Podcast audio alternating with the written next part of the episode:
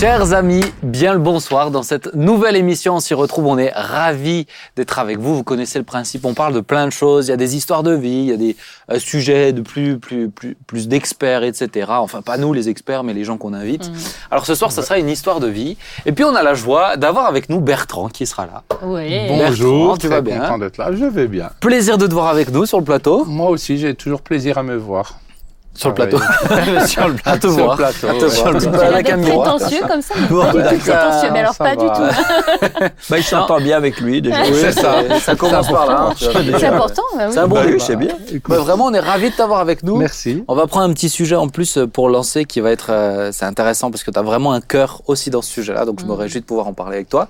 Euh, Nathalie, tu vas bien Nathalie? Oh, mais oui, en pleine forme. Ravi de vous retrouver. Eh ben super et frère Jean-Marie.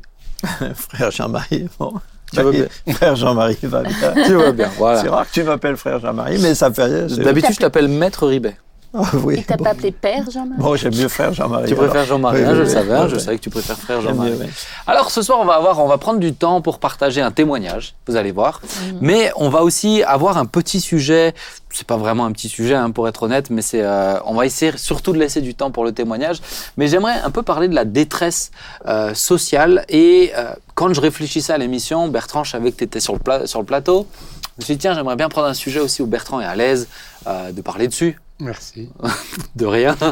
Et c'est vrai qu'on en, on- je pensais à la notion de détresse sociale qui est quelque chose quand même de grandissant dans notre pays. Euh, les extrêmes euh, sont de plus en plus euh, euh, marqués quand même, hein. Euh, et les extrêmes en pauvreté également. Et juste. on voit énormément de personnes, notamment qui font la manche, euh, de misère sociale. Mhm. Et je voudrais quand même, je voudrais poser la question quel est l'équilibre Y a-t-il un équilibre à avoir entre aider les gens et en même temps, ben, on peut pas être le sauveur de tout le monde. Donc, y a-t-il un équilibre entre ben, ne rien faire? Forcément, il y a un équilibre. on va pas, pas ne pas le faire. Oui, ça, c'est- Mais parce que regardez, le proverbe, il y a plein de proverbes hein, qui parlent de prendre, prendre soin du pauvre, mais le proverbe notamment 28-27, celui qui donne aux pauvres n'éprouve pas la disette, mais celui qui ferme les yeux est chargé de malédiction. Il y a quand même une dimension, euh, euh, je dirais, forte, violente presque, quand il dit celui qui donne aux pauvres ou qui ne donne pas aux pauvres. Ouais. Alors j'aimerais un peu poser la question, euh, comment vous le vivez personnellement? Et puis peut-être ensuite, si on peut réfléchir un peu euh, autour. Et Bertrand, à toi la priorité, tiens, pour une fois. Mais écoute, moi, en tout cas, j'ai la joie de travailler pour une association qui, qui va Qui en aide, hein. particulier en direction des pauvres. La puisque FPSF. C'est la FPSF, l'association euh, familiale protestante, le bras social de l'Église. Ah, t'as même pas dit le nom qui- non, parce que je sais que certains Ah. ne, ne me suivraient pas. Ah, donc, euh, donc euh, c'est un lieu où, en tout cas, on invite tous ceux qui sont dans le besoin, qui sont dans, dans une grande précarité, à, Ouais. à, à venir euh, y trouver là quelques solutions qu'on peut apporter, en tout cas au moins dans la vêture et dans la nourriture. Mm. Et c'est vrai que c'est une réalité que de plus en plus de pauvres viennent. Euh, et quand je dis des pauvres, c'est les gens qui viennent au nom de leur famille. Donc c'est c'est de nombreuses familles.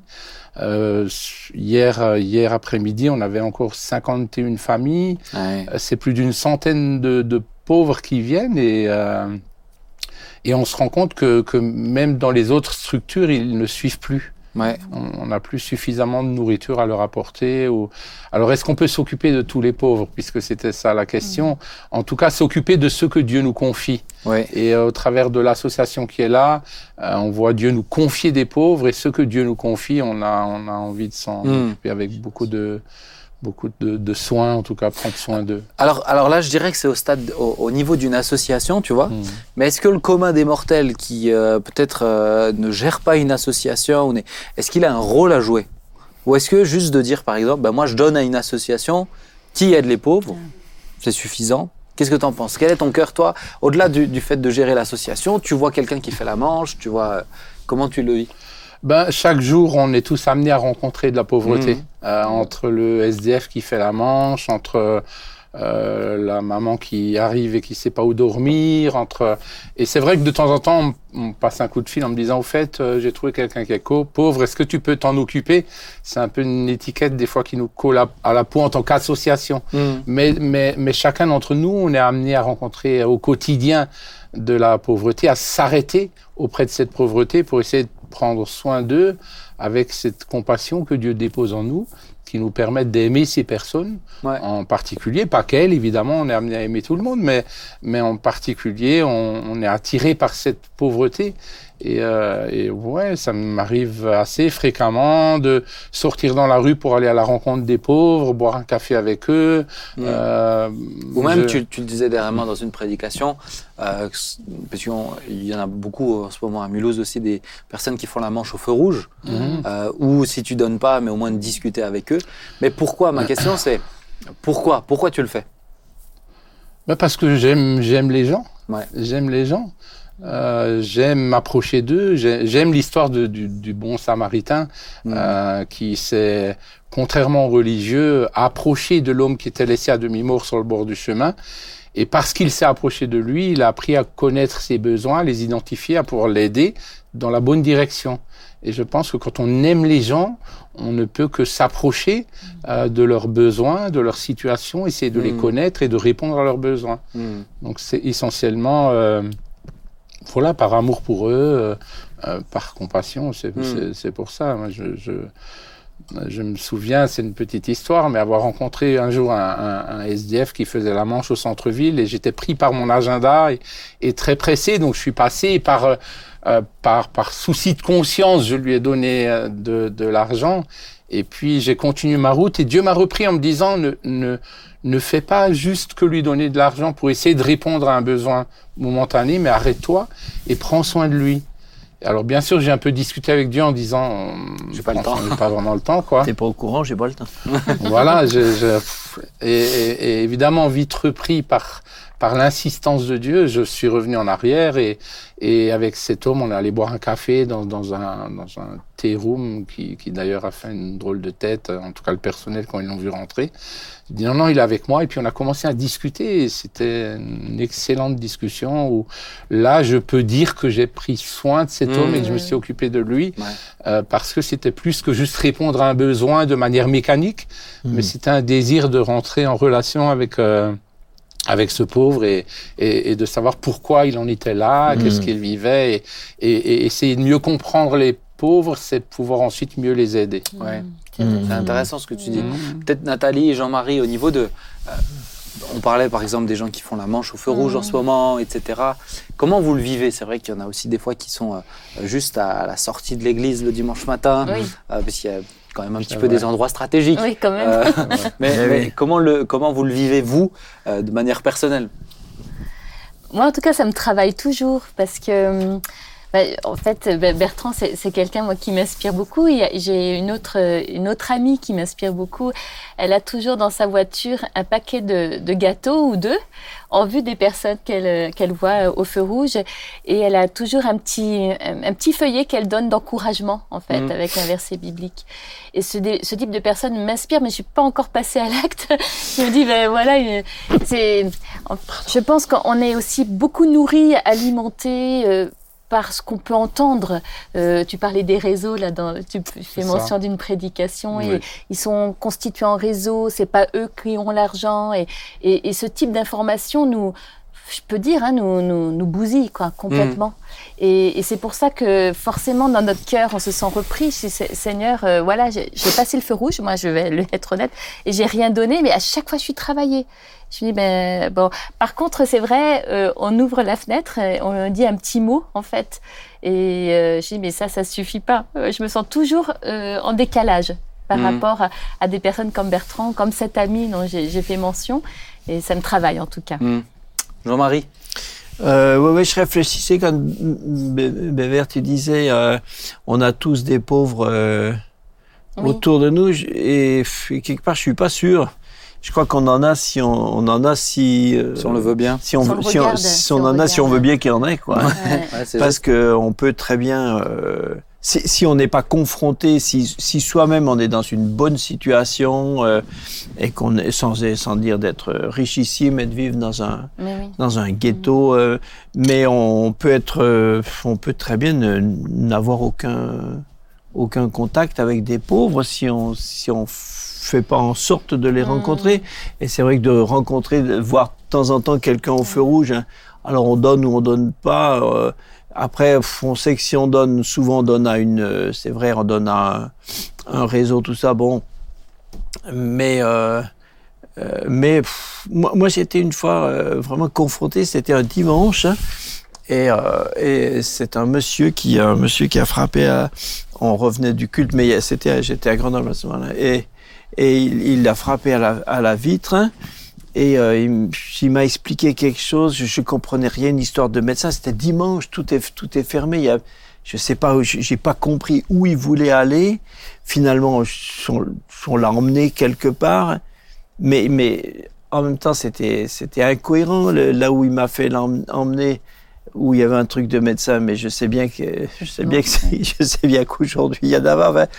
Et finalement, j'étais, je savais pas quoi faire avec, avec lui. Euh, puis on en est resté là. Et après, mais après, ça m'avait tracassé. Je dis, mais qu'est-ce, mais franchement, mais qu'est-ce que j'aurais, qu'est-ce que j'aurais dû faire? Je savais que ce que j'ai fait sert à rien, mais je me disais, mais qu'est-ce que j'aurais dû faire, quoi?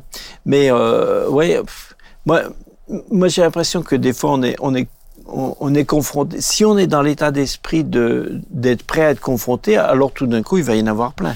Mmh.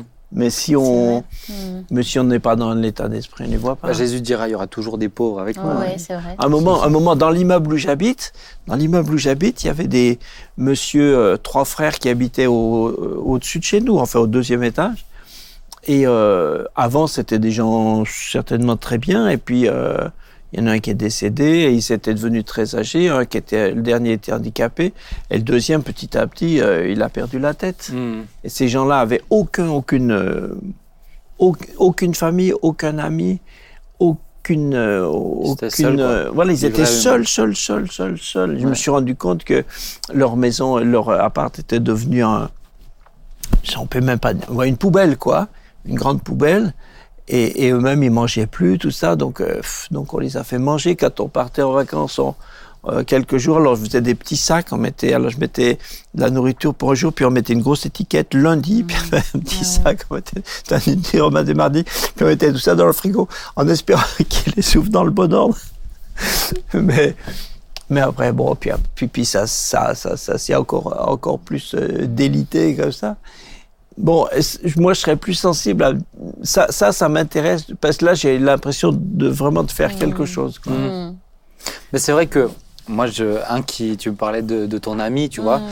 Moi, un qui m'a toujours marqué sur ça, ça va être mon grand-père, qui lui avait toujours, mais de manière euh, systématique, il donnait, euh, il donnait quelque chose, notamment aux gens, etc. Et, et, je me rappelle quelqu'un qui lui disait, ah, mais ah, il y aura, euh, ça sert à rien. Ça sert à rien. Ah, ça rien. Et lui, il dit Moi, je fais pour honorer le Seigneur. C'est ça. Et je veux dire que ça m'a marqué, parce que c'est vrai que cette mentalité du réseau, de, c'est quelque chose finalement de très charnel, que j'entends. Et puis on ne sait pas. Et puis on ne sait pas. On sait pas. Ben non, on sait pas. Et puis, et puis peut-être. Alors moi, je à titre personnel, j'ai très peu de, de, liquide, donc euh, je, oui, c'est ça. vraiment, quand je dis j'ai pas, j'ai pas. donc euh, sinon je mens. Mais euh, je pense par contre, ce qui est important, tu vois, c'est la notion de de considérer la personne, notamment moi les SDF. Moi j'aime bien si si si si alors si je peux ou alors acheter à manger, discuter un peu avec eux. Mais c'est pas juste de passer. En fait, ce qui me dérange, c'est que les pauvres quand ils sont visibles de cette manière-là, vont être, euh, vont être euh, non seulement euh, déjà ils sont marginalisés, mmh. mais en plus de ça, il y a, y, a, y a, une forme de, de mépris violente, mmh. je trouve, hein. mépris violente, et c'est cette, c'est cette, c'est cette violence-là peut-être qui me, qui me dérange le, le mmh. plus. alors pour moi, il y a quand même, il y a quand même des fois une, une, une, une vraie question. C'est-à-dire qu'à un moment donné, euh, à un moment donné, si on voulait donner, je pense, à tous les pauvres euh, qu'on croise, euh, notamment au feu rouge. Moi, je faisais, je faisais, j'habitais en plein centre-ville, donc, donc mhm. je vous assure qu'il y en avait quand même relativement.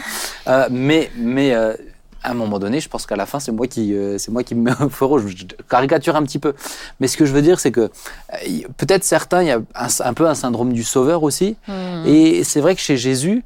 Euh, ça m'a marqué quand il dira, il leur dira, mais vous aurez toujours des pauvres avec vous. C'est-à-dire qu'il accepte cet état de fait en disant, en disant, bon, il y a des moments où, euh, il y a des moments où c'est pas, notamment aussi à propos des pauvres. Moment où c'est à propos de moi, Jésus, Mmh. à propos de notre famille, c'est à propos de. euh, Donc, est-ce que Bertrand, toi peut-être, je dirais qu'il y a, qu'il y a cette conscience aiguisée aussi du pauvre. Comment tu trouves un équilibre aussi pour pas, bah, pour pas avoir euh, le syndrome du sauveur, Pour celui pas être qui, sous- sous- celui qui donne tout, celui pas qui être fait sous tout, pression, pour quoi. pas être sous pression, ouais. Ben, en tout cas, moi, je fais comme, comme toi. J'ai pas toujours quelque chose dans mon porte-monnaie. Donc, je, je, je culpabilise pas quand je peux, Oui, rien ça. faire. Mm. Euh, parce que pour moi, aider un pauvre, c'est justement pas que lui donner quelque chose, mais c'est aussi le considérer dans ce qu'il est. ouais. Euh, Pas dans ce qu'il est par rapport à sa pauvreté, mais dans ce qu'il est en tant qu'être humain et lui rendre sa dignité. Parce que Mm. pour moi, être pauvre, C'est ça. c'est souvent, euh, c'est Mm. c'est pas, c'est pas que ceux qui n'ont pas d'argent qui sont pauvres. C'est ça. C'est aussi ceux qui sont euh, exclus socialement Ouais. parce qu'ils sont différents des autres. Et aujourd'hui, quand on est différent, on est exclu. Ouais. Et, euh, et combien de gens sont riches juste. d'argent mais exclus, euh, exclus? Ouais. Et donc, je pense qu'il faut s'approcher d'eux, les aider, prendre soin d'eux, ce qui ne veut pas dire leur donner de l'argent, mais, mais en tout cas les écouter, avoir une oreille attentive et essayer de voir comment on peut prendre soin d'eux. J'ai- J'aime, euh, je, je lisais dans Galates au chapitre 2, lorsque Paul est envoyé en direction des païens et Pierre en direction des juifs, euh, ils se sont donné la main d'association avec Barnabas. Mm. Et puis à la fin de cette phrase, il est juste dit, il leur donne un conseil aux deux. Il leur dit, mais, mais prenez soin en particulier de ceux qui sont pauvres. Ouais. Et j'ai été touché par ça parce que, quels que soient nos, nos, nos ministères, nos directions, quelles que soient les œuvres pour lesquelles Dieu nous utilise, on doit être tous concernés Mm. euh, par vrai. ceux qui sont pauvres et exclus. Et, et Paul en parle particulièrement aussi, notamment dans l'Église, Mhm. quand il dit Ouais, de veiller de aussi à ça. Ouais, Ouais. ouais. Euh, moi, je Il me. faisait des collectes. Ouais, ouais, il faisait des, il faisait des collectes. Alors, Oui. je, je le, je, je dirais pour moi que tu, tu utilisais le bon mot, le, le, le mot dignité. Euh, je pense qu'il est, qu'il est important, c'est veiller en tant que chrétien à ne pas les déshumaniser. Mhm. Mais alors rendre cette humanité aussi dans la, dans, dans, dans qui ils sont. dans- Des fois, j'ai été gêné, je dois dire, d'avoir d'être avec des personnes euh, qui euh, allaient voir le, le, le SDF qui faisait la manche et qui, avant de lui donner, il devait passer un questionnaire, le monsieur. Ah ouais. Mhm. Moi, ça me gêne. Oui, bien ouais, sûr. c'est si je te le donne, tu vas en faire quoi? tu vas acheter de l'alcool, c'est ça hmm. bah, Ça me dérange en fait. Hmm. Si tu veux pas lui donner, eh t'es oui, pas, eh oui. pas, un inspecteur. Hmm. Ou alors, euh, ou moi sans en parler, je lui dis juste à manger. Euh, s'il a pas mangé, je vais lui acheter. Mais, mais euh, je pense tu vois, c'est très gênant en fait. C'est très c'est c'est c'est rendre c'est bah, pas respectueux. C'est pas respectueux. C'est lui c'est le rendre enfant en eh fait. Ouais. Moi je trouve qu'on a. C'est vrai que le. Alors il y a le problème, euh, il y a le problème des, des, des SDF et puis. euh, euh, mais il y a aussi beaucoup de pauvres qui sont. J'avais vu une fois une, une personne dans l'église ici qui euh, qui avait traversé une période une période très difficile et cette cette, c'est une dame, elle travaillait et pendant un moment elle dormait dans sa voiture. Ah Mm. oui. Et euh, tu as des gens comme ça qui euh, qui sont pendant un certain temps. euh, Une précarité. ils sont, euh, oui, oui, ils sont hors, ils sont hors tout droit, euh, Mm. tout droit sociaux pour, pour différentes raisons. Et même ce qu'ils gagnent ne leur permet pas de, de pouvoir convaincre quelqu'un pour, pour, euh, pour se faire attribuer un logement. Et ils se trouvent Mhm. comme ça dans des. Et là, euh, c'est quand même, c'est quand même, euh, c'est dur, hein. Ouais, oui, oui, c'est clair. Et puis à l'inverse, à l'inverse, tu as aussi des gens qui disent qu'ils sont pauvres, Ah oui. mais quand tu vas chez eux, Ah ben. ils ont les deux derniers, les, les derniers iPhones, ils ont une télé que toi-même tu pourrais Des pas écrans, t'acheter. des écrans. comme ça. Et je, je pense qu'il faut apprendre aussi Oui. aux gens à gérer ce Oui, qu'ils ont de manière raisonnable. Mais pour les enfants, ils ont pas, ils ont pas de voilà. quoi payer des habits. Mais pour les enfants, ça. ni la colo, ni, Ni la les colo, habits, ouais, ni. Exactement. Ah ouais. Oui, oui. Et c'est, je suis assez d'accord avec toi sur ça. Euh, je pense que c'est, euh, je pense qu'il y a une vraie gestion aussi derrière, mais c'est de trouver la. Pour moi, ça demande beaucoup de sagesse. Parce que c'est ce que je disais pour moi-même avec le, le SDF qui, qui, qui doit passer un interrogatoire. C'est, c'est, Oui. ça demande la sagesse, mais, euh, mais comme tu l'as dit, je pense si on a, si on a le cœur qui est bien placé, Mhm. on a cet équilibre aussi. Mais voilà, je pense que des fois, on peut quand même se questionner. Parce que accepter de regarder la misère droit dans les yeux, c'est des fois déstabilisant quand même. Euh, c'est- c'est- c'est- ça peut être culpabilisant Mhm. parce qu'on Bah se oui. remet en question quant à est-ce que je fais bien ou pas. Je relis quand même le proverbe, celui qui donne aux pauvres n'éprouve pas la disette, là on dit donner, hein, Oui. mais celui qui ferme les yeux est chargé de malédiction. Il dit fermez les yeux. Moi, c'est ce côté déshumanisant là. Mm. C'est je ferme les yeux, je refuse de regarder.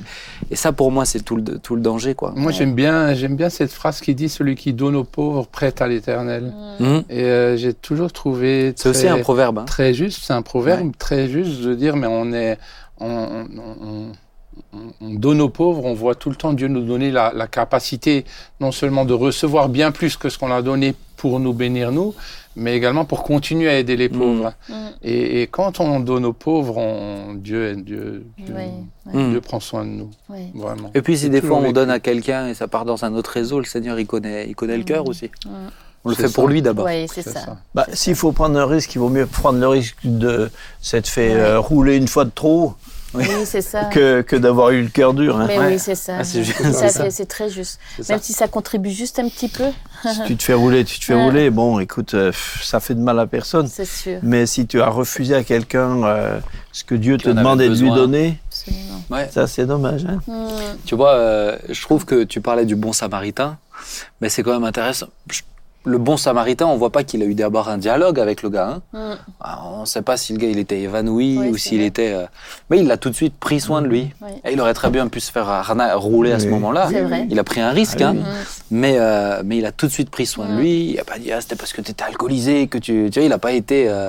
Non, il a pris soin de lui. Après, ils ont probablement discuté à son retour. Mais, euh, mais je pense qu'il y a- il y, a- il y a ce souci aussi de dire Seigneur, d'abord je le fais pour toi. Alors à ce moment-là, peu ça. importe Ouais, finalement ça, la situation. Ouais, ouais, c'est Et ça. puis, et puis, ce que j'aime bien dans cette histoire, c'est qu'à la fin, il, il dit, mais qui était le prochain de l'autre? Et, Mhm. et toi, tu peux penser que c'était l'homme à demi-mort qui, qui était le prochain, mais c'est en fait le Samaritain qui est devenu le prochain, Mm. En- parce qu'il a mis toutes les, euh, toutes les choses, tout, tout en place pour se rapprocher, lui, de celui qui avait besoin. Mm. et il s'est rendu proche de l'autre. Ouais.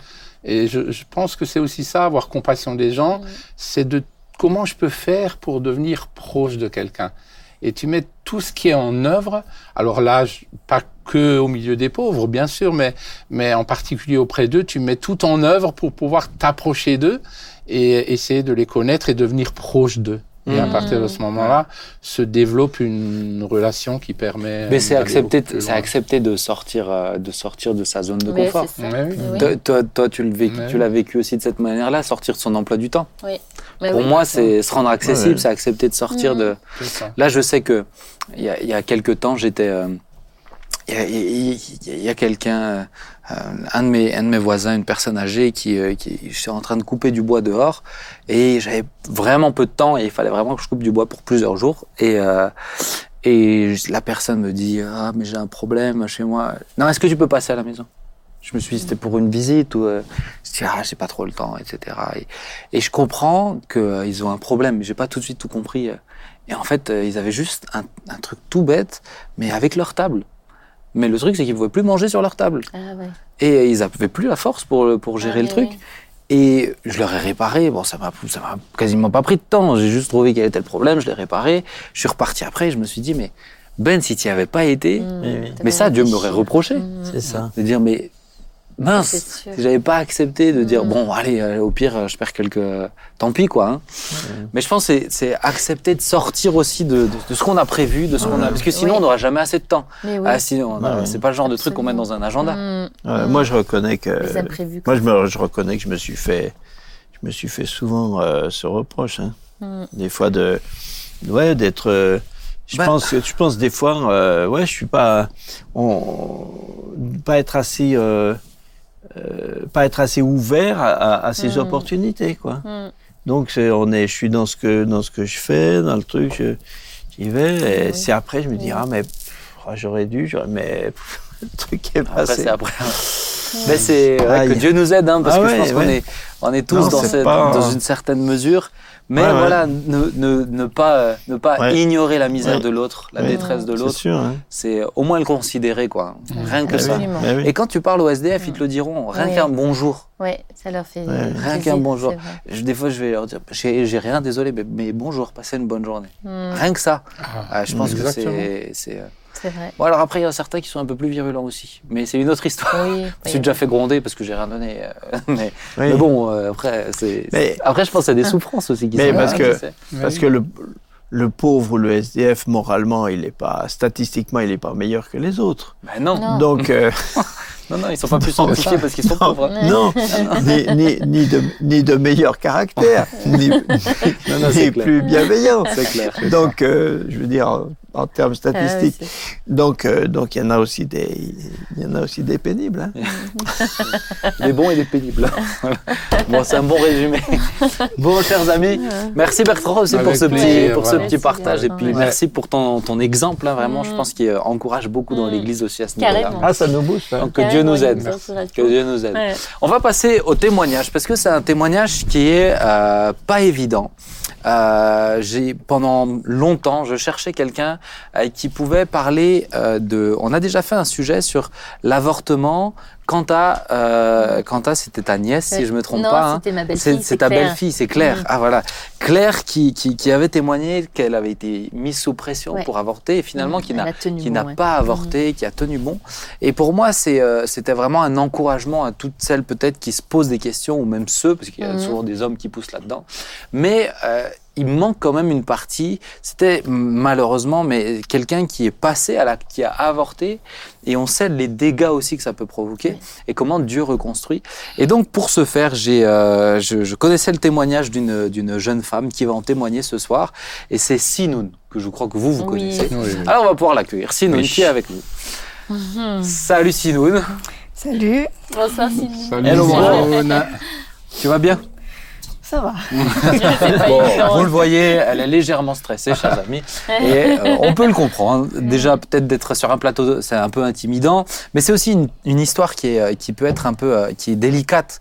Euh, c'est toujours douloureux des fois de, de, de revenir sur des, sur des histoires comme ça. Mais pourquoi je tenais vraiment à pouvoir faire un témoignage C'est parce que je crois qu'il peut vraiment encourager, et je pense que ça peut aider certains euh, aussi à comprendre l'impact. Parce qu'aujourd'hui, l'avortement, c'est quelque chose qu'on entend partout, si c'est systématiquement à l'école, c'est euh, fortement même encouragé. Il faut savoir que, par exemple la pilule du lendemain, Mm. on peut l'avoir euh, sans être euh, sans être avec les parents. Euh, Il y a certains euh, process d'avortement qui sont sans les sans la sans, sans carte vitale, remboursés sans l'accord des parents. Oui, Donc oui. aujourd'hui, on est Donner- vraiment dans une volonté euh, mineurs, hein. donner aux mineurs sans. Ouais.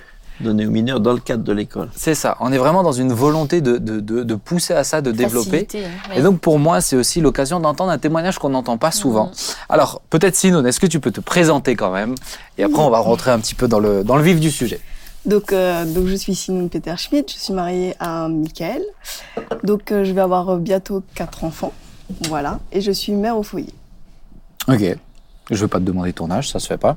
Mais euh, voilà. Alors peut-être une petite question. Comment est-ce que tu as rencontré le Seigneur? Alors j'ai rencontré le Seigneur en fait en 2000, euh, 2015.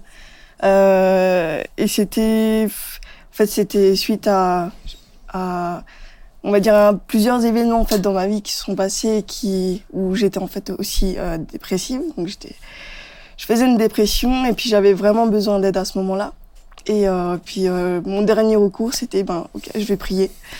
Je vais prier et j'ai demandé en fait euh, voilà à Dieu si si t'es là en fait aide-moi. Et et ce, ce jour-là en fait il s'est comme en fait il m'a fait grâce en fait vraiment de sa présence j'ai senti un amour que je n'ai jamais senti en fait ressenti de toute ma vie. Et euh, j'ai été euh, comme en fait léger d'un coup et enfin légère du coup et euh, voilà j'étais euh, Ça t'a transformé. ça m'a transformée Alors on va, on va revenir sur cette étape-là. Excellent. Ah oui, c'est une belle histoire. hein. Mais ça, ça, ça me semblait important de préciser euh, si nous, elle aime le Seigneur. Ouais. etc. Ouais. Ce qu'on va raconter, c'est quelque chose avant que tu rencontres le Seigneur. Oui. Alors, justement, des années avant, euh, t'as- t'as- t'as- t'es passé par un avortement. Oui. Est-ce que tu peux nous expliquer ce qui s'est passé? Il y a co- C'était combien de temps avant que tu rencontres le Seigneur, etc. Alors c'était euh, donc c'était en fait en 2009. Euh, donc à ce moment-là, donc j'avais un, un ancien copain avec qui je vivais et euh, et puis euh, du jour au lendemain, euh, j'ai découvert en fait que voilà, j'étais enceinte. Euh, T'étais jeune aussi? J'étais jeune, j'étais jeune, j'avais 19 ans.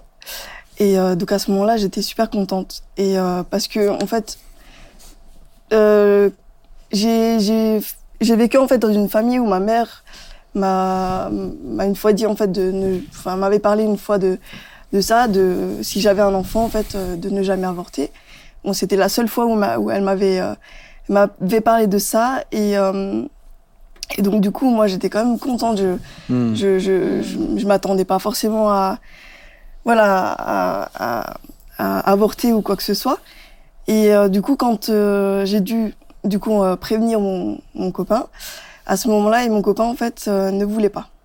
Il a dit mais en fait c'est c'est non c'est pas possible parce qu'on est jeune, on n'a pas forcément une bonne situation. Voilà il m'a il m'a un, un petit peu euh, on va dire euh,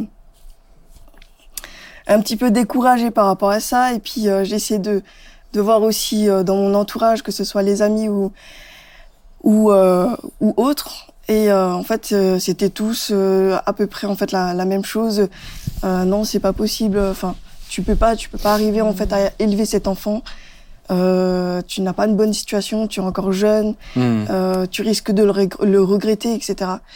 J'avais juste euh, à ce moment-là en fait ma mère parce que j'ai dû lui tenir quand même au courant, qui elle en fait était prête à en fait à, à, à prendre, euh, À t'aider, quoi. à m'aider, Hmm. à m'aider à me soutenir et à me dire euh, mais en fait non, euh, je, veux pas que tu avortes. Voilà, ça reste ton choix, mais je veux pas que tu le fasses. Euh, ne le fais pas et je, je, je suis là en fait pour te soutenir financièrement. J'ai beaucoup réfléchi en fait à ce moment-là. Je m'étais dit mais qu'est-ce que je fais en fait? Et d'un côté j'avais une personne qui me disait ok ne n'avorte pas et d'un autre côté en fait plus Et tout de le monde. Tous les autres. tous- tous les autres en fait qui euh, qui me décourageaient. Et c'est sûr que ben pff, en même temps je vivais en fait avec mon copain. Je m'étais dit bon ben on est quand même deux. Mm. Donc euh, j'avais décidé du coup d'avorter. J'ai à contre cœur. Donc euh, ce qui s'est passé c'est que euh, j'ai dû prendre rendez-vous en fait chez un, euh, chez un gynécologue donc pour faire une échographie. Euh, lors de ce rendez-vous, j'ai dû faire part en fait de ma décision. Donc j'ai dit voilà, je, je souhaitais avorter. Donc il m'a il a commencé en fait à m'expliquer comment ça allait se passer, la procédure. Et euh, donc il m'a donné en fait un deuxième rendez-vous qui se passera du coup cette fois-ci à l'hôpital. Euh, donc entre temps, donc euh, voilà, j'étais j'étais j'étais assez tourmentée, j'étais pas forcément bien. attristé. J'étais attristée. Ouais, c'était ce que J'étais vraiment-. J'étais vraiment attristée, mais voilà, je, je restais sur ma décision. Donc j'allais à ce deuxième rendez-vous, mais sachant qu'en fait, quand j'ai fait cette démarche-là, eh ben, je pensais vraiment le faire euh, à ce moment-là avec mon copain, avoir le soutien de oui. tous ceux en fait qui finalement m'ont découragée. Et je me suis retrouvée seule, seule à, à faire euh, finalement cette démarche-là. Donc c'était c'était d'autant plus dur pour moi. Euh, donc au deuxième rendez-vous, c'est là où on m'a expliqué. Donc j'étais face encore à un autre gynécologue donc qui s'occupait de l'opération et qui m'avait expliqué voilà comment ça allait se passer. Euh, Il t'a demandé si t'étais sûr aussi, quand même, tu me disais oui, ça? oui, il m'avait donc il m'avait avant ça en fait il m'avait demandé voilà est-ce que vous êtes sûr vraiment de faire euh, de, de faire euh, de passer par là de faire euh, l'avortement? Et donc du coup j'ai pas j'ai pas hésité j'ai dit oui. J'ai dit oui oui. Et euh, en fait il a essayé vraiment de me comment dire comme de me Dissuadé. Te faire de- réfléchir. voilà ouais. de me faire réfléchir de, de me dissuader Je trouve ça intéressant de le relever quand même Oui. parce que euh, aujourd'hui, aujourd'hui, des fois, on peut avoir l'impression qu'ils sont Tous, oui. pros. peu Ils sont pas tous. Ouais. Et ils le sont pas tous. vrai. Maintenant, je pense qu'il y a d'autres cas. Par exemple, un cas de- notamment de, de trisomie, Mm. euh, où là, par contre, ils, Oui. ils Oui, là, ça encouragent fortement, très fortement. Et euh, ils poussent, même ils culpabilisent si on le garde. Euh, donc, euh, mais je, je trouvais intéressant qu'on puisse, qu'on puisse oui, le relever aussi. euh. Donc, je te ramène dans ton, Ouais. je te remets dans ton histoire. Donc, Merci. donc il t'a posé la question, il Il t'a expliqué la démarche. Il m'a expliqué la démarche. Après, il m'a, il m'a quand même demandé, en fait, voilà, euh, j'espère que tu vas pas regretter. J'ai dit non. Bon, je m'attendais pas forcément aux, aux conséquences euh, derrière, mais du coup, il m'a expliqué la démarche, comment ça allait se passer. Euh, il m'a expliqué en fait qu'il y avait deux, deux, deux façons en fait de de, de, de pratiquer de l'avortement. Donc c'était soit en fait par euh, médicament ou alors par euh, aspiration. Mm. Donc euh, j'avais choisi en fait par aspiration. Et pourquoi t'as fait ce choix-là? j'ai fait ce choix-là parce que en fait, je voulais pas souffrir, souffrir en fait physiquement et souffrir en fait, je voulais pas voir en fait, euh, Mhm. je voulais pas voir en fait comment ça allait Parce se passer. parce qu'il pratique une anesthésie. Parce qu'il pratique une anesthésie en fait euh, générale Et euh, je voulais, je m'étais dit bon, je, je le fais et puis euh, Ah oui. comme ça c'est fait. Il y, a, il y a quand même une, je trouve dans la démarche aussi de, de l'avortement, une, euh, on veut faire le choix, mais on veut pas le, on veut pas le porter non, on veut pas porter en fait la conséquence du, du choix aussi, Mm. c'est-à-dire le faire de manière endormie. Euh, on se réveille comme si de rien n'était. Et on n'a pas vu. Euh, c'est ça, on n'a Mm. pas vu. Mm. Et je pense que c'est, ça montre aussi que on, le- est- on peut le sentir. Et hein. qu'on n'est pas si près que ça. Ah ouais, c'est ça. On n'est pas si près que ça. Ouais. Mm. Donc euh, voilà, du coup j'avais choisi par euh, inspiration Ouais. et euh, donc il m'a expliqué voilà comment ça allait se passer. Donc euh, qu'il y aura une anesthésie en fait générale, que après je voilà je serai euh, dans la salle de réveil et puis euh, et puis à ce moment-là euh, voir mon état et puis je pourrai rentrer. Alors entre le temps où euh, le temps où tu as donc tu as découvert la grossesse, Oui. euh, et puis le, le, le moment où il y a eu l'avortement, ça, ça, ça prend combien de temps en fait pour euh, parce que je me dis es face à tes questions, face à toi-même pendant tout ce temps, ça prend combien de temps? Alors là, à ce moment-là, j'ai su, euh, bah, j'ai su en fait euh, que j'étais enceinte, enceinte euh, à peu près euh, à un mois.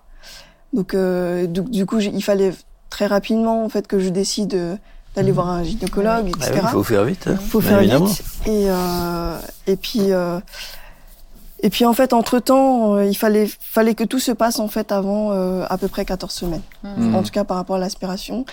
Euh, Et, tout euh, ce temps-là, tu étais toute seule face à tes questions, face c'est à tes peurs, face à c'est ça. Oh là là. C'est ça. Donc, euh, donc voilà. Après, quand euh, quand il m'a expliqué tout ça, il m'a il m'a aussi expliqué euh, par après, par la suite que euh, je après après avoir fait l'avortement, donc après il- peut y avoir un suivi psychologique. Euh, donc il m'a donné en fait quelques documentations et euh, et euh, voilà des, des des contacts en fait pour que je puisse euh, pour que je puisse voir en fait un voilà un psychologue ou un Mhm. psychiatre pour Mhm. pouvoir en parler parce que il, il m'a prévenu en fait euh, aussi que voilà après ça ce sera pas forcément facile. Ouais. Bon j'étais jeune, je savais pas forcément euh, Mm, ce qui allait. ouais, on mesure pas. Non, je mesurais, je mesurais pas. J'étais, euh, j'étais, j'étais vraiment très jeune et puis Mhm. en même temps j'étais seule donc euh, je je réfléchissais pas forcément à ce que aux conséquences, à ce qui allait se passer après.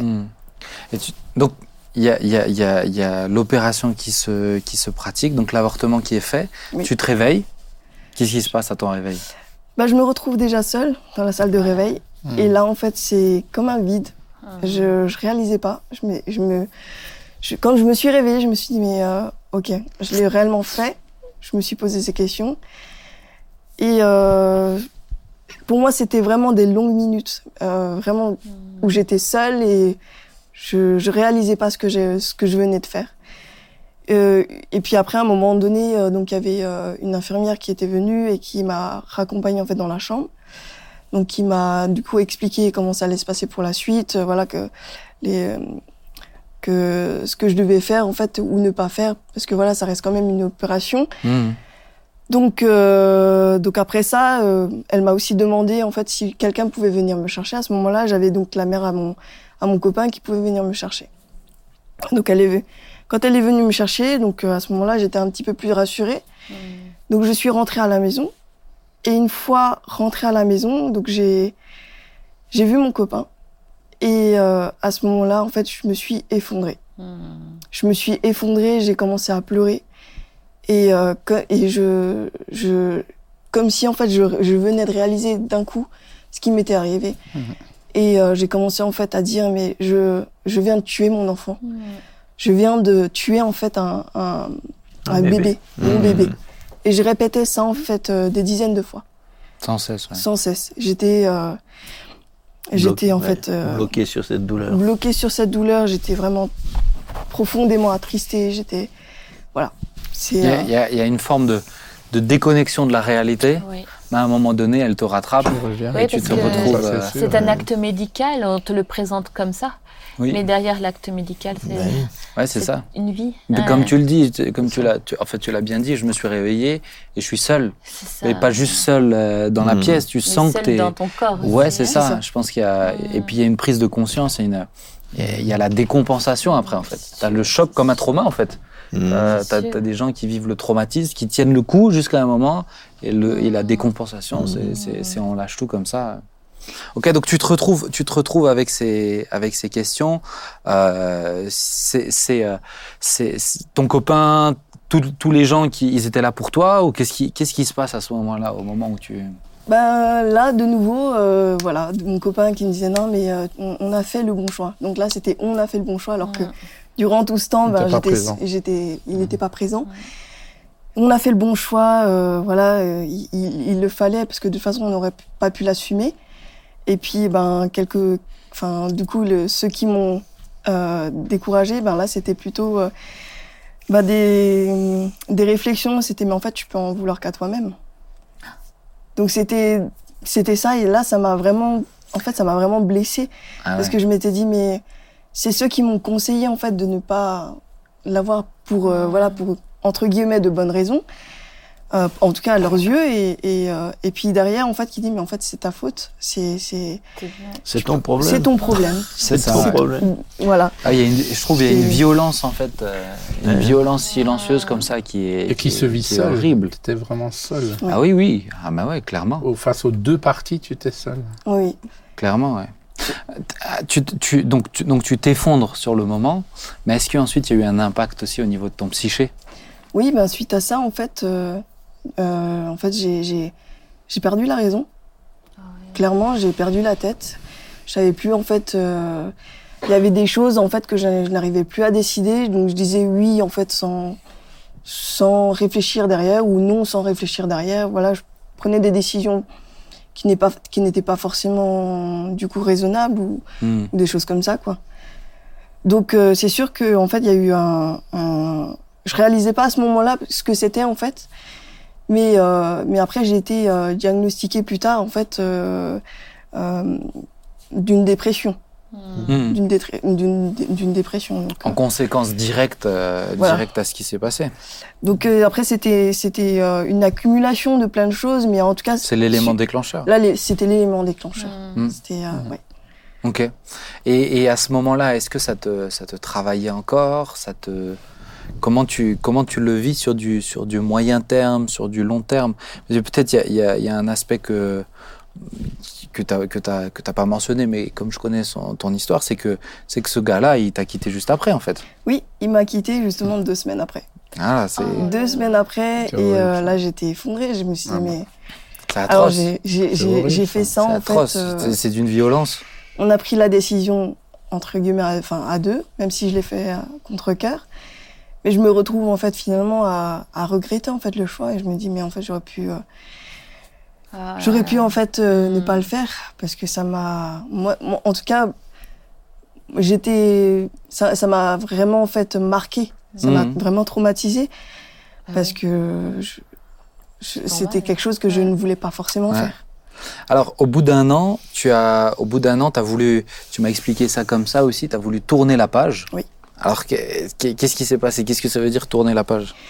Bah, ce que j'ai voulu faire, en fait, c'était, euh, c'était en fait oublier ce qui, ce qui, euh, ce que j'avais fait, et euh, comme, comme dire en fait euh, aussi de, enfin, quelque part, j'avais besoin en fait de passer à autre chose en fait, passer en fait, parce que ça me tourmentait quand même. Je, je, je, ça me travaille beaucoup. Je, je, je pensais quasiment tout le temps, enfin, en, en tout cas très souvent en fait à, à l'avortement. Je, je, des fois, j'avais tendance en fait à à faire vivre en fait l'enfant et me dire mais là en fait il, il aurait il aurait eu tel âge tel âge et Mm. il, il aurait été là en fait encore et euh, et de me dire mais en fait j'ai- besoin de de entre guillemets guérir de ça Hmm. et peut-être même euh, pff, après ça peut-être euh, même que voilà que l'enfant me demande enfin que je demande pardon à l'enfant de ce que je lui ai fait parce qu'il a rien demandé donc pff, ce que ce que j'ai fait c'est que j'ai essayé de supprimer tout simplement le dossier médical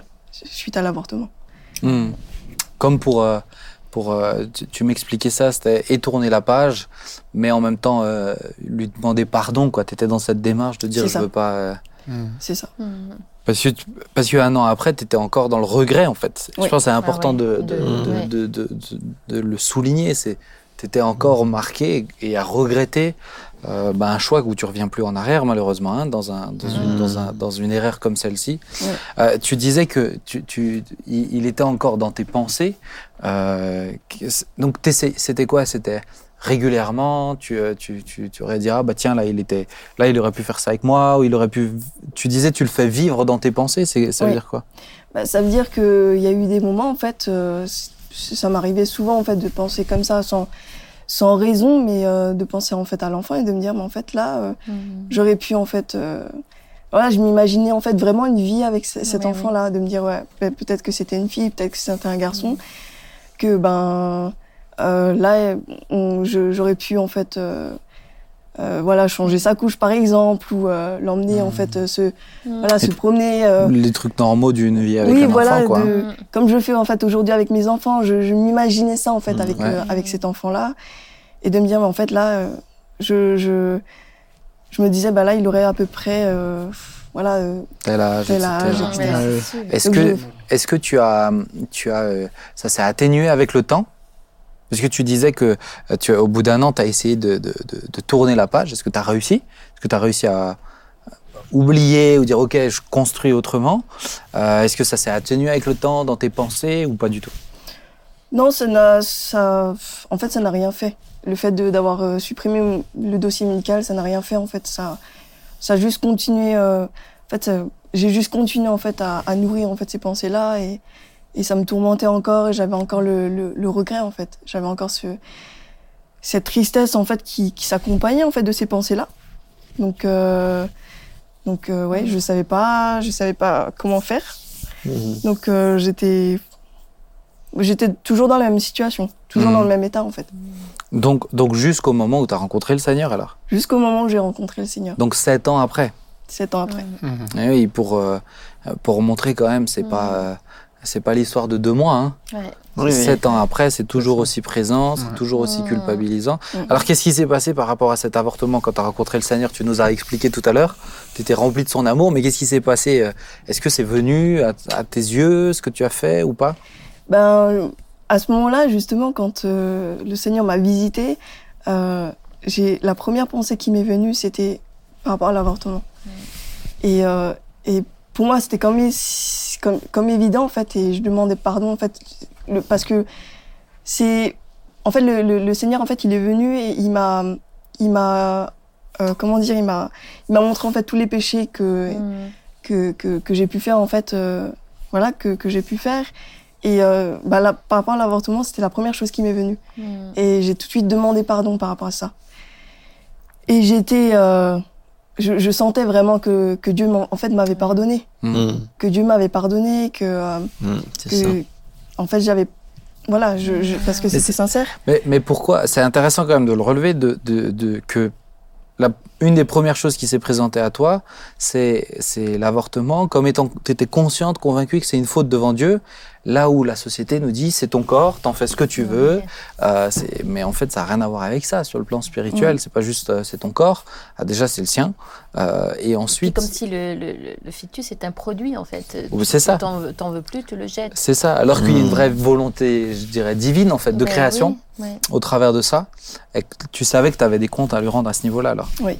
Donc, donc tu t'es tu t'es vraiment repenti de ça, tu as demandé Oui. pardon, et qu'est-ce qui s'est passé alors? Euh, qu'est-ce qui s'est passé euh, bah du coup je bah, j'ai j'ai envie de dire que j'étais guérie en fait euh, Mhm. de, de, de cette douleur-là, en fait. J'étais vraiment guérie, en fait, de cette blessure, de cette... Tu n'étais plus dans une culpabilité Non, exacerbée systématiquement Non, à non. penser à ce que tu as fait, etc. non, non. Après, c'est sûr que je me posais quand même la question de... Voilà, où est-ce que où est-ce qu'il est, en fait, cet enfant-là Mhm. Mhm. Et euh, ben, ben après, euh, après, ma, après que j'ai marché avec le Seigneur, donc j'ai su aussi où est-ce qu'il était. Parce que le fait de... Auparavant, j'étais là à le faire vivre dans mes pensées, et puis là, je me dis... Mm. Enfin, voilà, je, je, je, je savais que, ben, en fait, le, il est auprès du Seigneur. Ouais. Que là, il est auprès du Seigneur et que... Parce que aujourd'hui j'ai enfin enfin à ce moment-là j'ai donné ma vie en fait au Seigneur que je marche avec le Seigneur je sais que je le retrouverai en fait Mhm. et c'est c'est c'est apaisant en fait pour moi c'était vraiment apaisant c'était un de me dire je vais retrouver en fait euh, Mhm. cet enfant Hmm. Que si toi, si toi, au moment où tu tu marchais pas avec le Seigneur, tu l'as rejeté, lui, Dieu ne l'a pas rejeté. Oui. Euh, il a il l'a gardé auprès de lui à ce niveau-là. Oui. Mm. Et euh, alors tu me disais, je crois que c'était, tu me disais que c'était au travers d'une prédication de Jean-Marie, c'est ça? Oui. Que tu as vraiment eu cette conviction que Ah bon? Qu'il était. euh, c'était ça, hein C'était ça. Ouais, que ça lui a Merci, vra- ça l'a- vraiment convaincu en fait et, euh, Ouais. et- et apaisé à ce niveau-là. Ouais. Je pense que c'est important de l'entendre, euh, peut-être pour, pour celles qui, qui en souffrent encore maintenant, qu'il y a une, il y a une, il y a une voix à ce niveau-là. Euh, il y a un aspect aussi que tu pas que, que t'avais pas mentionné dans, dans, dans le témoignage, mais tu me partageais alors avec, avec d'autres événements aussi que ça t'a amené à des, à des pensées de suicide aussi. Oui. Et à, il y a des, à des actes aussi, des tentatives de suicide. Ça, ça fait partie en fait de tout un Oui. contexte, mais euh, peut-être juste pour montrer et, et insister, c'est, c'est, un acte comme ça te détruit. Euh, le faire, ça, ça, Mhm. ça enlève la vie de quelqu'un, Ouais, ouais. mais ça te détruit toi-même aussi. Ouais. Mais pour toutes celles peut-être qui sont passées, alors euh, alors il y a une vraie une vraie voie. Est-ce que tu voudrais peut-être euh, qu'est-ce que tu dirais à quelqu'un qui se pose la question en fait ou qui l'a fait et qui et qui est dans le regret? Ben, déjà, je, pour moi, c'est, sans, sans le Seigneur, en fait, on peut pas, on peut pas guérir, en fait. Mhm. Parce que Mm. j'ai essayé, en fait, par, on va dire, par, euh, par différents moyens, en fait, de, on va dire, de, d'essayer de guérir de ça. Et ça m'a pris quand même 6-7 années, en fait, à, à vouloir oublier, à vouloir passer à autre chose, mais c'était pas possible parce que c'est, il y a encore cette blessure qui n'est pas guérie à ce moment-là. Et euh, pour moi, c'est important vraiment de, de, de venir devant le Seigneur, surtout que, euh, en fait, euh, on se pose différentes questions de savoir, voilà, où est-ce que, où est-ce, où est-ce qu'il est, et puis de, Mm. Ouais, toutes ces, toutes ces choses-là, quoi. Parce que ça nous tourmente, ça nous, Mm. ça, ça, en tout cas, ça a eu un impact vraiment fort en fait en moi où, où effectivement j'ai, j'ai, j'ai voulu en fait euh, mettre fin à ma, à, à ma vie euh, à plusieurs reprises Mhm. euh, de détresse de détresse, oui. Donc voilà, c'est. Est-ce qu'aujourd'hui tu dirais que t'es- t'es- tu, tu- tu peux le dire vraiment je suis guéri de ça Euh, je sais que Dieu m'a pardonné euh, je me sens plus euh, culpabilisé. Cette culpabilité que tu décrivais avant en fait ça ça ça reste ça revient ce, ce, ce regret permanent etc est-ce que vraiment tu peux dire que tu es guéri de ça? Oui, je suis vraiment guérie de ça. Et euh, autre chose aussi, c'est euh, c'est vrai qu'en fait on a ce qui m'est arrivé en fait durant durant ces années-là, c'est qu'en fait c'est comme si c'était tabou en fait l'avortement. Ben c'est quand on quand on va expliquer voilà on, on est passé par l'avortement on a avorté ben c'est soit on a face à nous en fait des gens qui euh, ah mais c'est terrible. C'est Mhm. terrible ce que tu as fait. Et puis d'autres ben qui compatissent mais restent juste euh, à cet événement là et je trouve que en fait de, de pouvoir parler en fait en profondeur de comment ça s'est passé Mm. comment comment on le ressent toutes ces choses là en fait c'est juste libérateur. C'est Oui, juste ça fait ouais. du bien. Et euh, d'autant plus en fait quand euh, bah, quand on connaît le Seigneur en fait ça ça nous aide en fait. En tout cas moi ça m'a beaucoup aidé en fait à guérir. Mhm. de de, de pouvoir en parler. de pouvoir en parler. Ah ouais, ouais, ouais. Et, et c'est vrai que tu disais, c'est, tabou. Euh, encore une fois, moi, un témoignage comme celui-ci, ça fait depuis, euh, je crois, saison 1 hein, que je cherche. euh, Je me dis, tiens, avoir un témoignage sur ce sujet-là. Mais c'est tellement délicat Ah ouais, aussi. Euh, on peut pas, euh, on peut pas demander à n'importe qui d'en témoigner. C'est très courageux aussi que tu veuilles en témoigner. Euh, je, je lui ai posé plusieurs fois la question est-ce que tu es vraiment sûr que tu es je, parce que c'est important. Hein, c'est euh, Oui, oui. cette histoire, euh, cette histoire, ça fait, euh, ça fait. quand on s'est rencontrés, quoi, quelques temps après, tu m'en avais parlé, donc elle était restée dans un coin de ma tête. Mais, euh, mais pour moi, il faut du temps en fait. C'est pour oui. ça que euh, je tenais à avoir quelqu'un aussi qui a, qui, qui, qui a eu du temps euh, pour, euh, pour, pour faire toute cette démarche. De, par exemple, je sais où il est maintenant. Et Pour moi, c'est essentiel en fait. C'est cette assurance et notre espérance en Christ et dans notre propre salut qui fait que ben on peut voir la chose, mais avec une perspective beaucoup plus grande que le regret de pas l'avoir sur terre, mais c'est de le rencontrer en fait euh, là-bas, Ouais, comme comme des, des dizaines d'autres enfants où il y a des questions. oui, pourquoi oui. lui? Pourquoi Ah lui ben. est parti dans le sein puis, de sa mère? aujourd'hui, on banalise l'avortement. Le- dire. Les chiffres de- du nombre d'avortés chaque année sont effarants. Mais oui. Euh, Et en on- parler, ça reste quand même un tabou, tu vois. Ouais. Ouais, ouais. On veut banaliser, mais on peut pas cacher ça. C'est le fait. Mais On peut Mais on pas veut- on veut Euh, tellement que ce soit comme tu l'as dit, un acte juste médical. Oui, Bon, comme je me suis fait arracher une dent. voilà. Ah, mais tu n'as pas parlé, tu n'as pas parlé à on un voudrait faire croire que On voudrait faire croire que- mais c'est- totalement faux. Mais on, on met sous le tapis parce qu'on sait très bien, regarde, ils lui ont proposé tout de suite un accompagnement psychologique. Oui. Mais, euh, mais ça, on n'en parle pas en fait quand on dit l'avortement. Mais il y a même, il y a même une, une, une obstruction, euh, une obstruction radicale contre toutes les études pour essayer de déterminer combien de, combien de, de, de personnes qui en souffrent, combien Ah de oui. personnes en souffrent. Ouais. on n'a pas le droit de, de, de, de faire des sujet- recherches ou de faire des stats pour essayer de montrer combien de personnes ont, ont, ont, ont galéré pendant des années et des années. Et ça, c'est un sujet qu'on n'entend jamais, jamais. C'est l'obstruction. Ah oui, il y a une vraie volonté en fait. Oui, obstruction euh, à la la réalité. En écoutant le, le témoignage de Sinoun, j'ose imaginer le nombre de femmes qui souffrent après avoir commis un acte euh, qu'on dit être banal Ouais. Ou qu'on veut faire croire que, oui, oui. que c'est devenu banal, mais le nombre de femmes qui doivent souffrir et à qui entendre son témoignage fera, fera oui, beaucoup oui. de bien. Mais C'est ça. Pour moi, ça peut vraiment encourager en tout cas. Je connais une, Vas-y, une Nathalie. autre, euh, une autre femme qui a dû procéder aussi à l'avortement. Eh bien, en écoutant Sinoun, ça me, ça me touche profondément. Elle a pratiquement le même témoignage. Donc, je- Mm. forcément, on est en droit de se poser la question, mais quand on passe par un avortement, est-ce que le processus est toujours la déprime, des pensées suicidaires? Parce que, euh, si, comme tu le disais, si c'est le cas, le nombre de femmes qui sont mal Ah et qui n'ont peut-être pas d'écoute. Mm. En fait, je pense que ce qu'on mesure pas aussi, c'est euh, l'impact, euh, l'impact d'une grossesse Mm. sur le psyché de la de la mère. Ah oui, C'est-à-dire que sans s'en rendre compte, en fait, le lien n'est pas juste qu'un lien physique. Non. Il y a un vrai, il y a, il y un vrai lien aussi spirituel qui est là. Et, euh, et comme tu le disais, tu l'as bien dit, je me suis réveillé, j'étais seul. Pour moi, c'est ce lien-là, tu vois, qui était là de, de, de gré ou de force, en fait. Il est présent, ce lien. Et quand on le retire, il y a un vrai impact oui. euh, euh, aussi spirituel.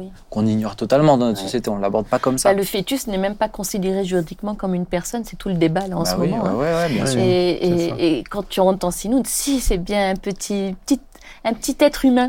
Mais Bah oui, ouais, et l'im- mais et l'impact que Mm. ça en- et que ça crée ensuite. Mm. Bertrand, je sais que toi, tu avais, tu avais en- euh, fortement, en tout cas, euh, encouragé une femme à pas avorter en lui disant on va t'aider.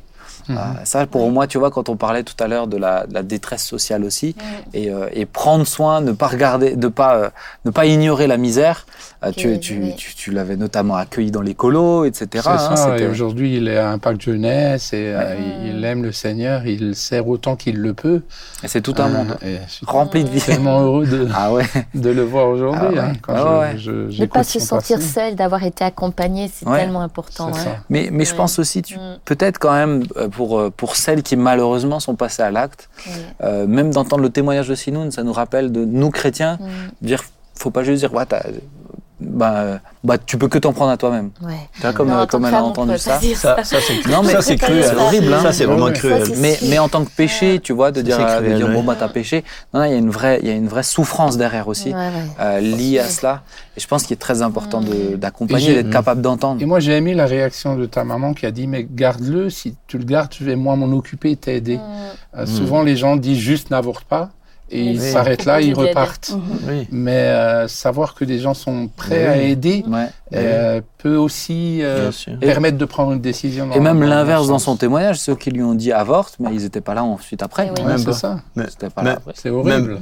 Et, ils disent ça, ils sont même pas là, même, même pas au moment de, même pas au moment de l'acte où tu aurais quand même besoin d'être soutenu. C'est inhumain. C'est oui. inhumain dans, dans- Moi- dans tous les sens. En tout cas, je trouve que c'est un témoignage qui était, euh, c'est, c'est courageux d'être, euh, d'avoir accepté de le donner comme ça, super. Mais euh, ça me faisait, ouais, ça, euh, je, je suis sûr que ça peut vraiment encourager beaucoup de gens parce que euh, c'est comme si c'était, euh, enfin moi, je, il me semble, je l'imagine un peu comme, comme si c'était un deuil. C'est un deuil, mais tu te permets pas, tu te permets pas de faire deuil. Mm. Donc, Ouais, c'est tu- intéressant. c'est un deuil, mais tu ne te permets pas de faire deuil. Donc, euh, donc, donc, euh, donc, ça peut durer. Là, pour toi, ça s'est terminé euh, parce que parce qu'enfin, tu as trouvé la vraie solution.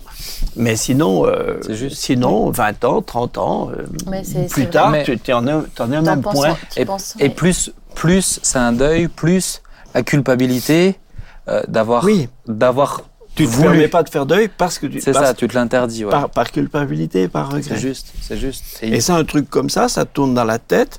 Et c'est, et c'est, et c'est vrai que Alors ça fait pas la même chose à, tout, à, à, à toutes, les, toutes les femmes, hein. il y en a qui, qui le gèrent autrement.